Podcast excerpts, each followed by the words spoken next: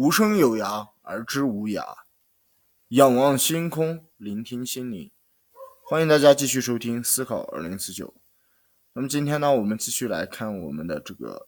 呃人类学史通论相关的内容。那么，上一期呢，我们已经把这个二十世纪基本上的这个人类学的一些流派和主要的英美国外的这个人类学的发展呢介绍完了。那么有一些结构主义，还有解释人类学等等等，有些内容呢还没有涉及到。我看一下我在这个系列能不能把它结束，不能的话也没关系啊，我会啊后面补上这些内容的。那么今天呢，主要嗯给大家介绍一个，就是在这个二十世纪的话，其实除了这一些主流的这样一些学科化的人类学以外，其实还诞生了一门特殊的人类学，叫做战争人类学。那么战争人类学的话，主要围绕二战。以及它的人类学研究和冷战人类学两个部分来给大家进行呃一个介绍。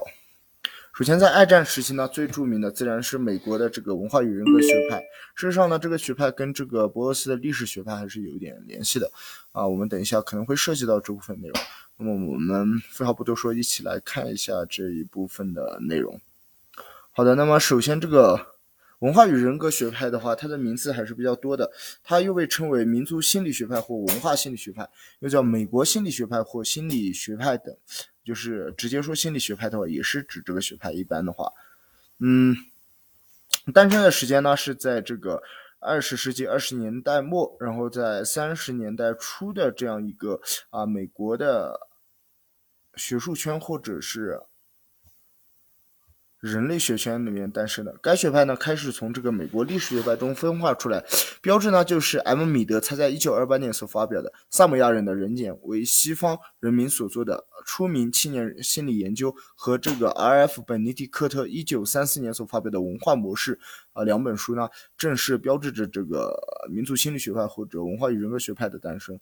呃，大家可以看一下这个时间呢，恰好是跟这个二战呢比较重合的。当时的这个米德和本尼迪克特在 S. 弗洛伊德的这个精神分析学的啊精神分析心理学的这样一个引导和影响下呢，开始注重文化与人格的关系研究，并引起了许多精神分析学家和人类学家的注意。一六一九三六年呢，这个 A. 卡尔纳他在纽约精神分析研究所学会呢创办了一个研究文化与人格关系的研讨班。四年的研讨班转移到了哥伦比亚大学。的人类学习在阿尔林顿的领导下呢继续进行。本尼迪克特、米德、林顿、卡迪纳、C. 克拉克红，还有 C. 这个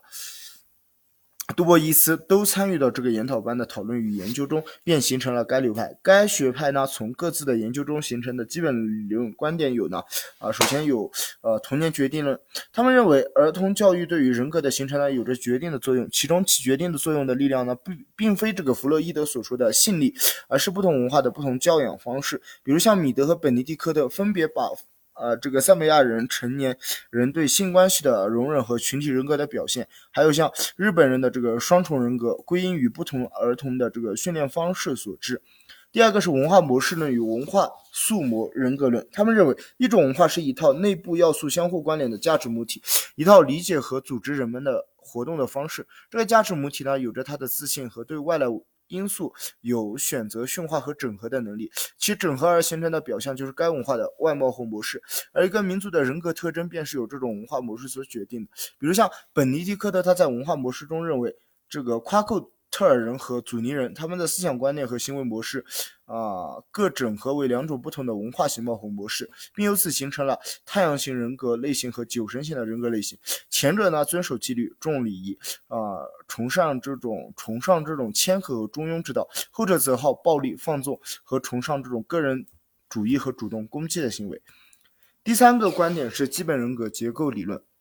主要是卡迪纳，他认为基本人格是一个社会中每个成员所共有的人格，是该社会的一个初级制度。比如像生产方式、婚姻、家庭，都是在他的制约下所形成的，并投射到这个宗教信仰、神话传说和刺激的这个制度中，并表现出来。像杜波伊斯他所创立的重区人格概念啊，就是为了代替这个卡迪纳的基本人格的概念。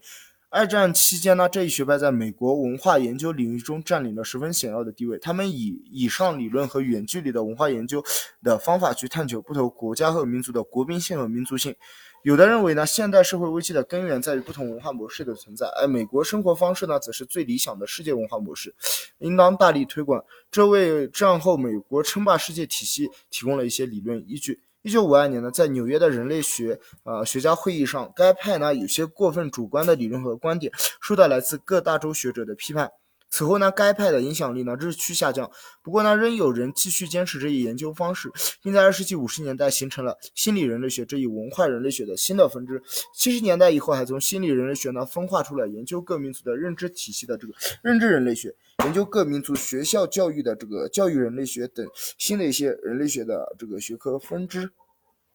学派的著作呢，主要包括了这个米德和本尼迪克特。还有这个林顿，还有卡迪纳等人的一些代表作品。米德方面呢，主要有塞摩亚人的成年，为西方文明所做的原始人、原始人类的青年心理研究，是在一九二八年所做的。还有三零年的这个在新几内亚成长，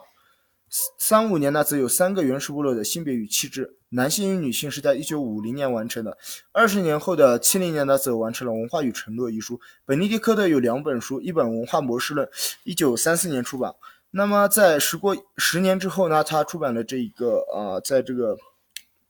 其他社会学界还有心理学界都特别有名的这个《菊花语刀》或者《菊语刀》日本文化的诸模式。林顿呢只有三本书啊，一本是《人的研究》，一九三六年，还有四五年的人格的文化背景。他还跟卡迪纳合著了《社会心理边界》，一九四五年。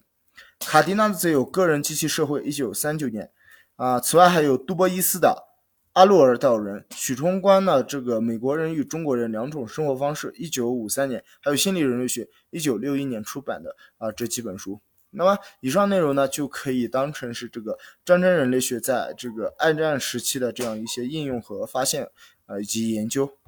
那么再看第二部分冷战冷战人类学，冷战人类学呢，我们主要介绍几个学者啊，也没有几个，主要介绍两个吧。第一个是这个大卫普莱斯。啊，大家可能在近期或者不久前，呃，听过这个讲座，或者是参加了这一个课程。那么这一位大卫普莱斯，他是美国圣马丁大学艺术与科学学院的，啊，社会与人类学教授。他在人类学史的研究方面做出了一些突出的贡献，提出了原权力叙事的概念，提倡呢将文本分析与他所嵌入的这个政治经济语境呢相联系起来。呃，简单说一下他的经历，他在一九八五年到九零年呢担任了这个马文哈里斯的助手。马文哈里斯呢？啊，相信这个了解啊人类学或者呃近现代的人类学呢，就特别熟悉这个人了。在八九年到九零年呢，他对这个埃及的菲尤姆绿洲的灌溉体系进行了人类学的田野调查，从而完成了他的博士论文，叫做《埃及尤姆绿洲的灌溉演进：国家村落与输水损失》，啊，英文名字叫做《The Evolution of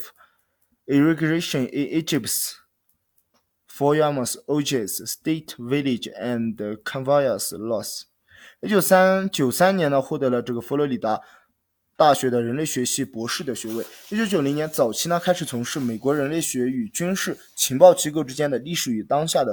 这个互动，借助信息自由法呢，解禁了大量的文件、反访谈和这个档案的调查、公开发表的调查和著作等。